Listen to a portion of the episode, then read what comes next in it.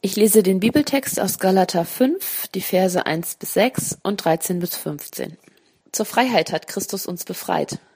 Bleibt daher standhaft und lasst euch nicht wieder unter das Joch der Sklaverei zwingen. Lasst es euch von mir, Paulus, gesagt sein. Wenn ihr euch beschneiden lasst, wird euch das, was Christus getan hat, nichts nützen.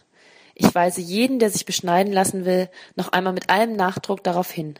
Mit seiner Beschneidung verpflichtet er sich, das ganze Gesetz zu befolgen.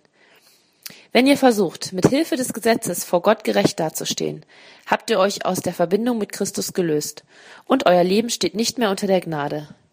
Wir hingegen warten auf die Gerechtigkeit, die Gott für uns bereithält, und diese Hoffnung verdanken wir dem Geist Gottes. Sie ist uns aufgrund des Glaubens geschenkt. Denn wenn jemand mit Jesus Christus verbunden ist, spielt es keine Rolle, ob er beschnitten oder unbeschnitten ist. Das Einzige, was zählt, ist der Glaube, ein Glaube, der sich ta durch tatkräftige Liebe als echt erweist. Geschwister, ihr seid zur Freiheit berufen. Doch gebraucht eure Freiheit nicht als Vorwand, um die Wünsche eurer selbstsüchtigen Natur zu befriedigen, sondern dient einander in Liebe. Denn das ganze Gesetz ist in einem einzigen Wort zusammengefasst. Du sollst deine Mitmenschen lieben wie dich selbst. Wenn ihr einander jedoch wie wilde Tiere beißt und zerfleischt, dann passt nur auf, sonst werdet ihr am Ende noch einer vom anderen aufgefressen. Ja, wie ihr gerade schon äh, gesehen und gehört habt, habe ich mir für diese Gastpredigt einen Text ausgesucht aus dem Galaterbrief. Und zwar hat das den einfachen Grund, dass wir letztes Jahr im Projekt Kirche eine ganze Serie über diesen Brief gemacht haben. Und ich habe gemerkt, so im Laufe dieser Serie, dass mich dieser Text und dieser ganze Brief ziemlich beschäftigt. Und das hat einen ganz einfachen Grund. Es geht in diesem Brief um ein großes Thema, das so auch immer wieder mein Thema ist, über das ich nachdenke. Es geht hier ums Thema Freiheit. Freiheit, eins der großen Themen hier im Brief. Freiheit, glaube ich, definitiv auch eins der großen Themen für uns alle hier in Berlin. Ich habe manchmal den Eindruck, wenn unsere Stadt so für eines stehen will oder auch steht, dann ist es Freiheit, ja, dann ist es Toleranz. In Berlin kann man noch machen, äh, was man will. Es ist der Ort, wo man eigentlich noch im Schlafanzug zum Bäcker gehen kann und keiner schaut einen dumm an. Ja, also zumindest in Friedrichshain ist das so. Äh, nach Berlin äh, ziehen immer wieder die Leute, die unabhängig sein wollen, die mehr erleben wollen, die sich mehr ausleben wollen. Wir sind, glaube ich, hier so eine Gemeinschaft von Leuten, die eine ganz große Sehnsucht nach Freiheit haben. Und deshalb fand ich diesen Brief so spannend, weil er eben sich mit diesem Thema beschäftigt. Freiheit. Und den Text, den wir jetzt gerade gelesen haben, der ist ja eigentlich schon relativ spät im Brief. Ja, wir sind hier in Kapitel 5 von 6. Das heißt, wir sind ziemlich am Ende. Paulus hat sich eigentlich schon ziemlich an diesem Thema auch abgearbeitet. Und er kommt jetzt an dieser Stelle zu einer ganz interessanten Frage, wie ich finde. Und zwar könnte man den Brief bisher vielleicht so zusammenfassen. Paulus sagt den Ephesern, äh, den Galatern immer wieder, Leute, ihr seid frei. Ja, das Evangelium bedeutet, ihr seid frei. Oder wie er das dann oft auch sagt, ihr seid nicht mehr unter dem Gesetz. Das heißt, Gottes Liebe ist nicht an Bedingungen geknüpft. Es gibt nichts, was wir noch leisten müssen, um uns Gottes Liebe zu verdienen, seine Vergebung zu verdienen. Ihr seid frei. Es gibt im Glauben keine Müssens mehr. Oder um das vielleicht präziser zu formulieren, Jesus hat alle Müssens für uns erfüllt. Das hat Paulus den Galatern immer und immer wieder auf ganz verschiedene Art und Weise gesagt. Ihr seid frei, Leute, ihr seid frei. Bis er jetzt hier in Kapitel 5 ankommt und sagt, super Leute, ja, ihr seid frei. Das heißt, die entscheidende Frage lautet jetzt eigentlich nur noch, und jetzt? Was macht ihr jetzt mit dieser Freiheit? Wie gestaltet ihr jetzt diese Freiheit? Wie nutzt ihr diese Freiheit? Das ist die Frage, die jetzt noch übrig geblieben ist. Und ich dachte, das ist doch so eine Frage, die wir eigentlich nur allzu gut kennen. Also zumindest diejenigen von uns, die so in der westlichen Welt aufgewachsen sind, das ist doch eine Frage, die wir uns stellen wie nie zuvor, die wir uns vielleicht auch stellen müssen wie nie zuvor, weil wir so viel Freiheit haben wie nie zuvor. Also zum Beispiel im Bereich Beziehungen, finde ich, ist das absolut der Fall. Ja, noch vor gar nicht allzu langer Zeit haben die Eltern vorgegeben, wen man heiratet, wann man heiratet und wie man heiratet. Selbst vor circa 30 bis 40 Jahren gab es da noch so gesellschaftliche Normen, die man besser befolgt hat, wie sich so eine Beziehung zu entwickeln hatte und vielleicht auch wen man ungefähr grob heiraten sollte. Aber heute ist alles möglich. Zumindest in Berlin. Ja. Du kannst Single bleiben dein Leben lang, du kannst äh, dein Leben mit Tinder-Dates verbringen, du kannst heiraten, du kannst mit jemandem einfach zusammenleben, du kannst eine offene Beziehung gestalten. Ja, es ist alles möglich. Du bist frei. Also zumindest freier als je zuvor. Das heißt, die einzige Frage, die noch da ist, ist, und jetzt? Wie gestaltest du diese Freiheit? Oder nehmen wir unseren Alltag. Ja, wiederum hier in der Großstadt, es gibt ja hier kaum etwas, was es nicht gibt. Das heißt, wir haben eigentlich großartige Freiheiten. Ich kann einen voll auf gesund machen, täglich joggen im Park, mich vegan ernähren, Yoga machen. Ich kann mein Leben füllen mit Kultur oder politisch aktiv sein. Ich kann aber auch mein Kleinstadtleben durchziehen, morgens zur Arbeit, abends nach Hause, dann noch ein paar Serien gucken und dann wieder ins Bett. Ja, es ist alles möglich. Ich bin frei. Das heißt, die Frage ist, was mache ich denn jetzt mit dieser Freiheit? Das ist die Frage, bei der Paulus hier angekommen ist. Und ich glaube, mit dem, was sich hier in diesem Text beschäftigt. Und als ich dies, über diesen Text nachgedacht habe, sind mir an dem Text eigentlich so drei Dinge aufgefallen.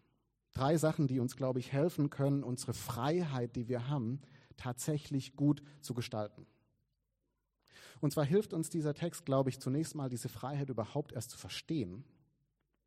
Dann hinterfragt er unser eigenes Verständnis von Freiheit und schließlich ermutigt er uns, mit der Quelle der Freiheit verbunden zu bleiben. Zunächst mal, er hilft uns, diese Freiheit überhaupt erst zu verstehen. Und zwar, was ich damit meine, ist, dass ich so als Leser eigentlich direkt verwirrt war.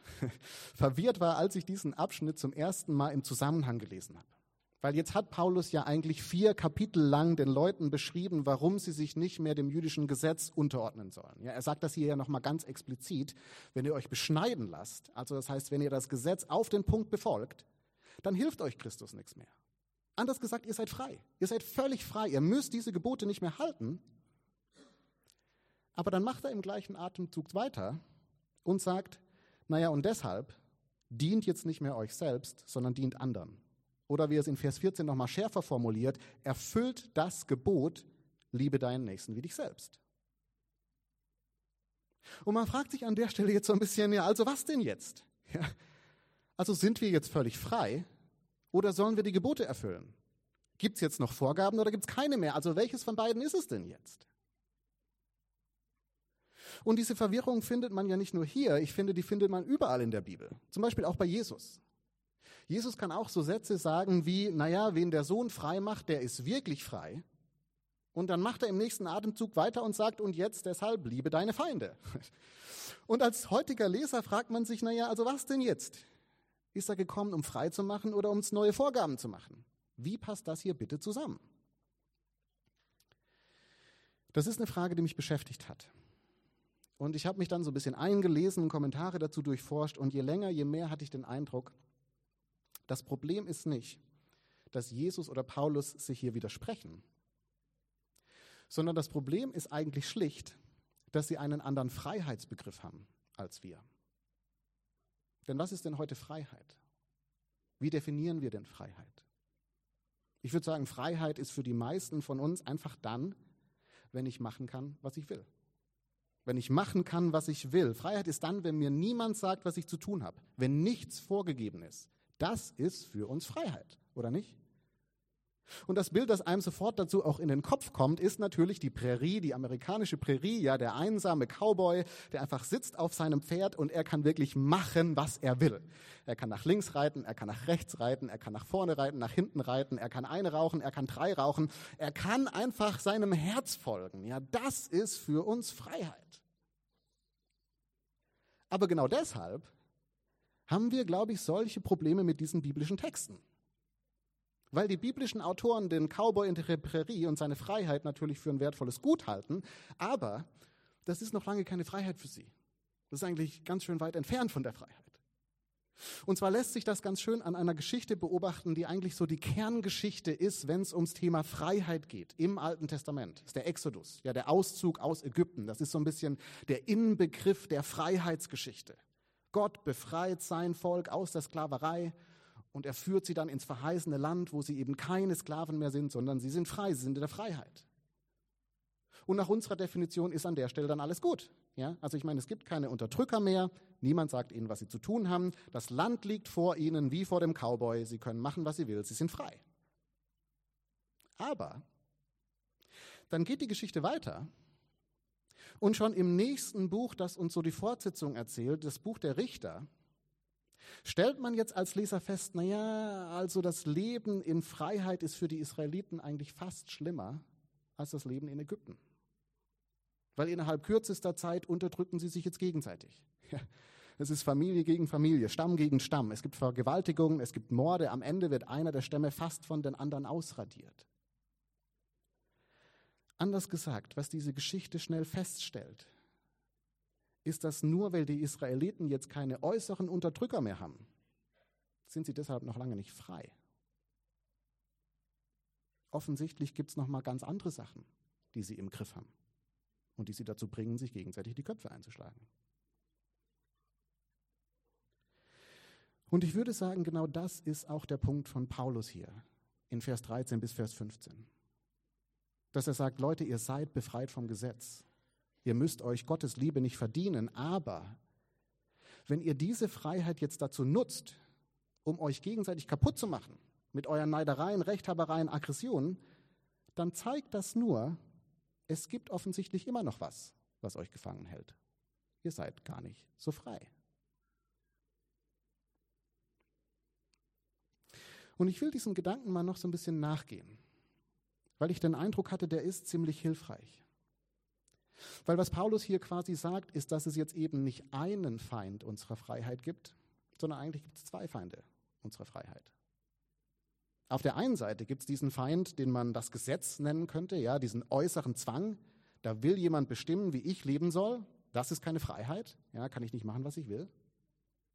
Auf der anderen Seite sagt Paulus, aber gibt es jetzt auch das hier, was er in Vers 13 die selbstsüchtige Natur nennt. Man könnte auch sagen, es gibt so einen inneren Zwang. Einen inneren Zwang, der ebenfalls bestimmen will, wie ich lebe. Und von dem beherrscht zu sein, sagt Paulus, ist eben auch keine Freiheit. Also um das mal an einem ganz simplen Beispiel festzumachen, wenn mir jemand vorschreibt, wie viel Alkohol ich bitte trinken soll und darf und mir notfalls die Flasche aus den Händen reißt, dann ist das natürlich keine Freiheit.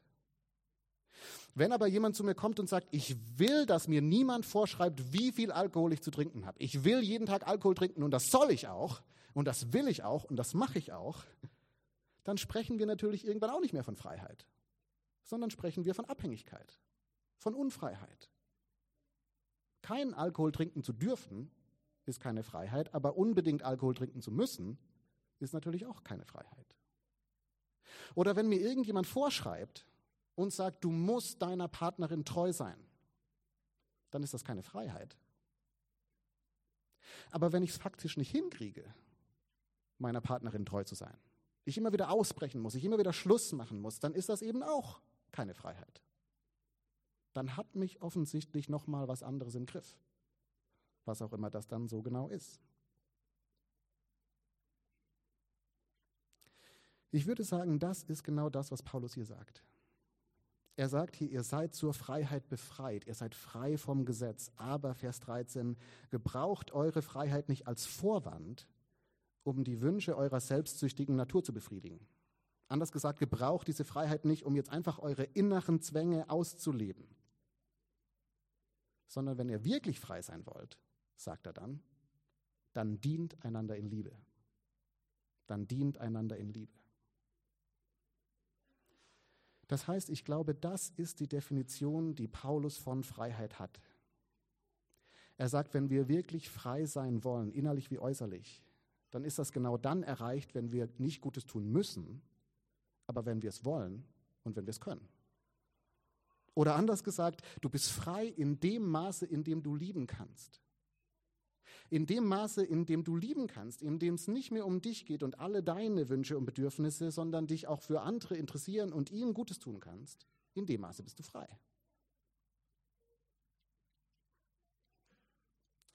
Und das bringt mich jetzt zum zweiten Punkt. Das hinterfragt unser Verständnis von Freiheit. Weil ich muss sagen, mich hat das Ganze nachdenklich gemacht. Und ich will euch einfach so ein bisschen mit reinnehmen in meine Gedanken und ihr könnt damit einfach machen, was ihr damit machen wollt. Aber ich habe mich an der Stelle schon so ein bisschen gefragt, ob wir nicht mit unserem Freiheitsbegriff, also mit dem, was wir da so permanent anstreben, ob wir damit nicht so ein bisschen auf dem Holzweg sind. Oder besser formuliert, ob uns mit diesem Freiheitsbegriff eigentlich nicht eine Utopie suggeriert wird, die uns eigentlich letztendlich mehr ins Unglück führt, als dass sie uns Glück bringt. Weil das klingt natürlich unheimlich gut. Ja, also machen zu können, was ich will, das klingt super, das will jeder von uns. Aber sobald man dem mal ein bisschen nachgeht, ist es eigentlich eine ziemlich wackelige Konstruktion. Weil was will ich denn so? Also ich zum Beispiel, ich will gerne in Form sein. Ich will durchtrainiert sein, ich will wenig Körperfett haben. Ja. Dann will ich aber auch gleichzeitig Burger essen und noch einen Burger essen und ein bisschen Bier dazu trinken und danach gerne einen Whisky. Und schon an der Stelle habe ich quasi ein Problem. Denn ich muss mich entscheiden. Ich weiß, bei anderen von euch ist das anders. Ihr könnt das beides, aber bei mir zumindest geht nur entweder oder. Ja, entweder Burger oder wenig Körperfett. Das Problem an der Sache ist natürlich, jetzt bin ich schon nach meiner eigenen Definition nicht mehr frei. Ich kann nicht mehr alles haben, was ich will, sondern ich muss mich entscheiden für das eine und gegen das andere. Immer machen oder haben zu können, was ich will, das ist offensichtlich eine ziemliche Illusion. Und das klingt jetzt bei diesem Essensbeispiel vielleicht so ein bisschen lustig, aber ich habe mich gefragt, ob nicht genau das unser Problem ist. Ja, dass wir irgendwie glauben, wir können alles haben, was wir wollen, dass wir vielleicht sogar den Anspruch haben. Ich sollte alles haben können, was ich will. Aber dabei wollen wir ständig sehr gegensätzliche Sachen. Wir wollen die Vertrautheit von einer langjährigen Beziehung, aber wir wollen natürlich auch nochmal dieses Kribbeln des ersten Kennenlernens.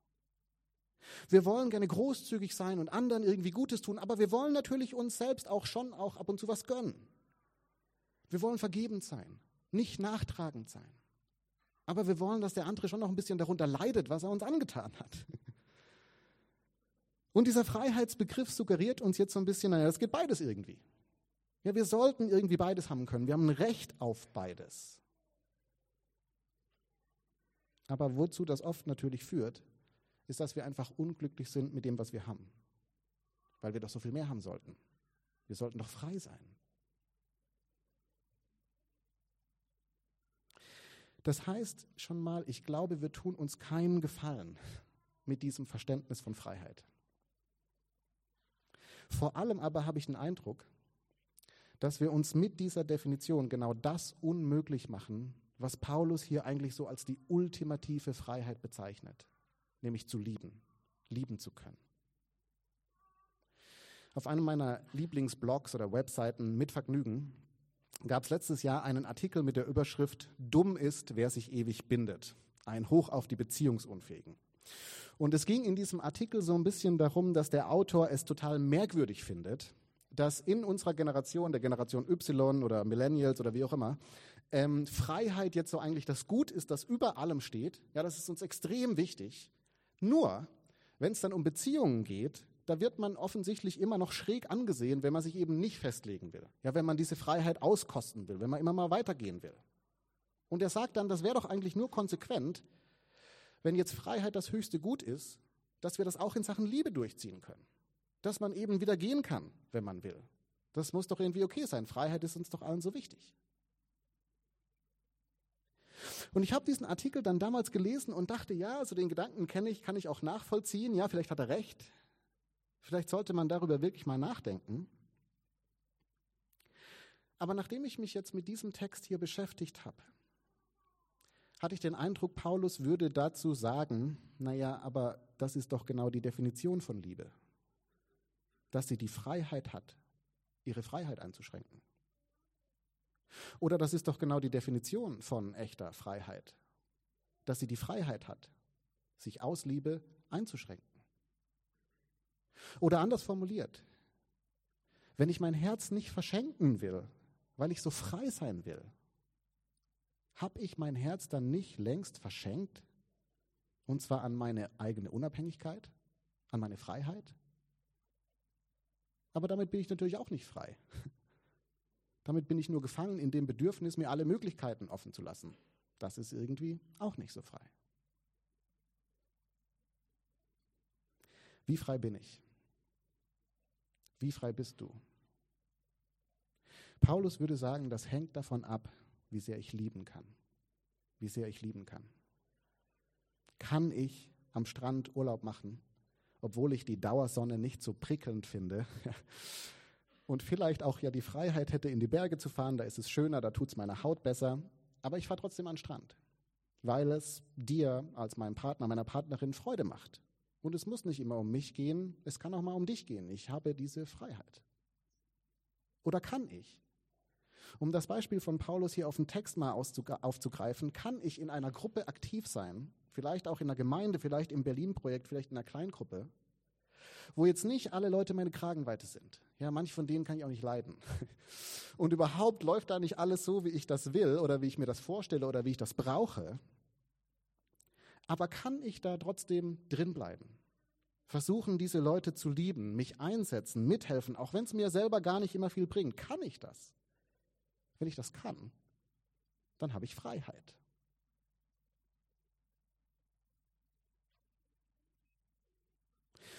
Und ich muss sagen, mich hat das inspiriert. Ja, ich habe mir dann so angefangen zu überlegen, okay, wie könnte das denn sein? Wie ist das, wenn wir diese Freiheit der Liebe tatsächlich ausleben würden, immer und immer wieder? Also um mal ganz simpel anzufangen, ich finde zum Beispiel, wenn du der Kassiererin am Edeka oder beim Kaisers ein Lächeln schenkst, obwohl sie wie immer schlecht drauf ist, ja, aber du schenkst ihr ein Lächeln, einfach weil du es kannst, ja, dann hat sie, hast du wahrscheinlich nichts davon. Also sie wird dich auch noch nach dem Lächeln nicht anders behandeln, immer noch irgendwie grumpy sein. Aber du hast ihr was Gutes getan. Du hast ihr Liebe gezeigt. Das ist eigentlich ein Ausdruck von Freiheit. Es ging dir nicht um dich, sondern ihr was Gutes zu tun.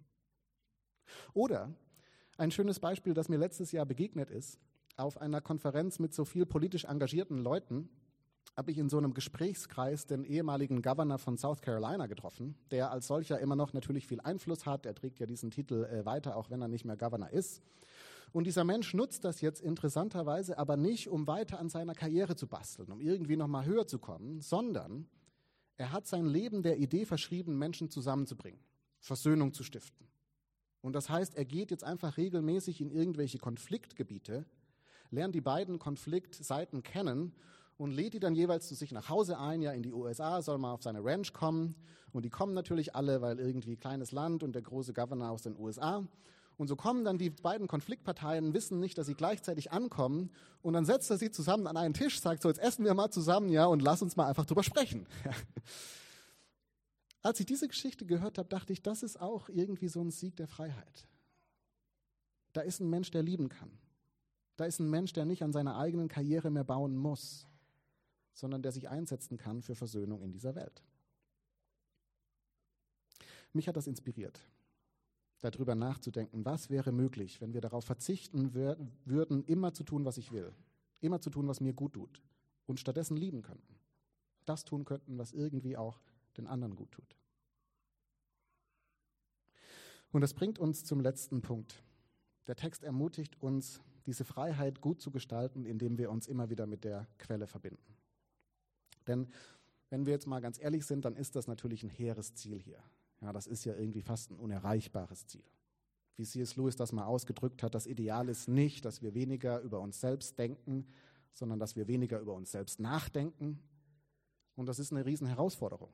Wem von uns gelingt das denn schon so wirklich? Ja, das heißt, die Frage ist, wie kommen wir denn dahin? Oder wie kommen wir zumindest mal so ein Stück näher ran an diese Idee? Und ich würde sagen, je länger ich mir den Text angeschaut habe, desto mehr habe ich so einen Aspekt hier im Text gefunden, der uns vielleicht tatsächlich dabei helfen kann, diesem Ideal ein bisschen näher zu kommen. Und zwar macht Paulus hier in Vers 4 eine ganz interessante Aussage. Er sagt hier, wenn ihr versucht, durch das Gesetz gerecht zu werden, dann seid ihr nicht mehr unter der Gnade. Oder wenn man das mal positiv sagen wollte, er sagt, solange ihr in der Freiheit seid, seid ihr unter der Gnade. Freiheit und Gnade. Gnade und Freiheit. Diese Begriffe gehören für ihn zusammen. Eins bedingt irgendwie das andere. Und was damit gemeint ist, lässt sich, glaube ich, ganz schön an einer Geschichte über Jesus verdeutlichen, die in ähm, Johannes 13 erzählt wird. Das ist so kurz vor der Gefangennahme von Jesus. Jesus ist irgendwie mit seinen Jüngern zusammen. Und der Text erzählt uns jetzt, dass Jesus bereits wusste, dass er demnächst ans Kreuz muss. Und dann heißt es im Text, er zeigt jetzt nochmal seinen Jüngern seine ganze Liebe indem er ihnen die Füße wäscht. Und dann kommt diese beeindruckende Szene, ja, wo ihr Meister und Anführer sozusagen jetzt drei umgeht und jedem irgendwie den Dreck zwischen den Fußzähnen wegwischt. Das ist, wenn man sich das anschaut, eine beeindruckende Liebe, eine beeindruckende Freiheit, könnte man sagen. Jetzt, was interessant ist an dieser Geschichte, ist, dass es vor dem Füßewaschen einen kleinen Kommentar in diesem Text gibt. Und in diesem Kommentar schreibt der Autor dann, Jesus aber wusste, dass der Vater ihm Macht über alles gegeben hatte und dass er von Gott gekommen war und wieder zu Gott ging. Das heißt, bevor Jesus seinen Jüngern die Füße wascht, wird nochmal gesagt, er wusste, wohin er gehörte, zu wem er gehörte. Und dann fängt er an, die Füße zu waschen. Anders gesagt, warum hat Jesus hier gedient? Naja, weil er frei war, weil er es konnte. Aber warum war Jesus frei? Warum war Jesus frei? Der Text sagt, er war frei, weil er wusste, wer er war. Weil er wusste, wer er war. Ich war die vergangene Woche in einer persönlichen Auszeit. Ich war die Wochen davor irgendwie so ein bisschen müde und leer. Ich hatte den Eindruck, mein Pastorendasein ist gerade gar nicht so einfach. Es liegt irgendwie Verantwortung auf mir. Ich muss gefühlt ständig irgendwie liefern, Predigten schreiben, bla bla bla. Und ich merke in solchen Phasen, wenn alles das irgendwie schwer wird, dass ich dann immer so eigentlich zwischen zwei Punkten hin und her pendle. Auf der einen Seite pendel ich zu dem einen Punkt, wo so ein gewisser Druck ist, ja, der ist irgendwie äußerlich, der ist innerlich, wo es mir gesagt wird und ich mir selber sage, naja, ich muss mich anstrengen, ich muss alles geben, ich muss irgendwie ein guter Pastor sein, gute Predigten halten, für die Leute da sein und so weiter. Man könnte sagen, dass das Gesetz, ja, also du bringst Leistung, du musst Leistung bringen, damit du angenommen bist, dann bist du einer von den Guten. Und dann schwinge ich aber so regelmäßig auch auf die andere Seite, wo dann so die Frage für mich im Raum steht, naja, aber was kriege ich eigentlich dabei raus? Ja, also was bringt mir das? Lohnt sich das? Bringt mir das Erfüllung? Warum mache ich den ganzen Mist eigentlich? Man könnte sagen, das ist so ein innerer Zwang, ja, wo ich sage, es muss doch irgendwie auch um mich gehen. Wo bin ich in der ganzen Sache? Kriege ich genug dabei raus?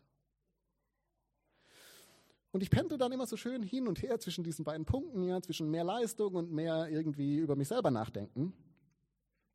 Aber was ich in dieser letzten Woche mal wieder festgestellt habe, ist, dass die Freiheit, nach der ich suche, eigentlich in keiner der beiden Punkte liegt. Sondern das Problem liegt eigentlich daran, dass ich schlicht vergessen habe in der ganzen Nummer, wer ich bin. Ich bin Gottes geliebtes Kind. Ich bin wertvoll, ganz unabhängig von dem, was ich mache oder kann. Ich stehe unter seiner Gnade. Das ist, wer ich bin. Gott sieht mich. Er sieht mich mehr, als ich mir das je erträumt hätte, mehr, als ich mir das je vorstellen könnte.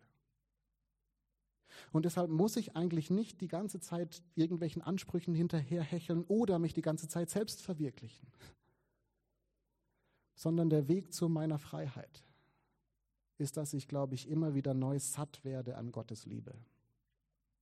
Dass ich Ruhe finde bei dem, der mir sagt, wer ich bin, sein unendlich geliebtes Kind. Und damit will ich euch ermutigen. Ich will euch ermutigen, diese Liebe Gottes zu suchen und sie immer wieder zu finden. Sie immer wieder bei euch ankommen zu lassen. Ich weiß nicht, wie das für euch funktioniert.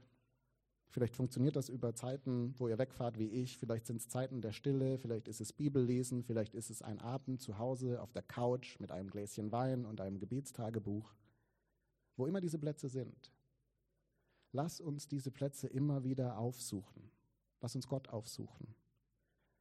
Weil ich würde sagen, genau da eine Freiheit auf uns wartet, die uns wirklich frei macht. Amen.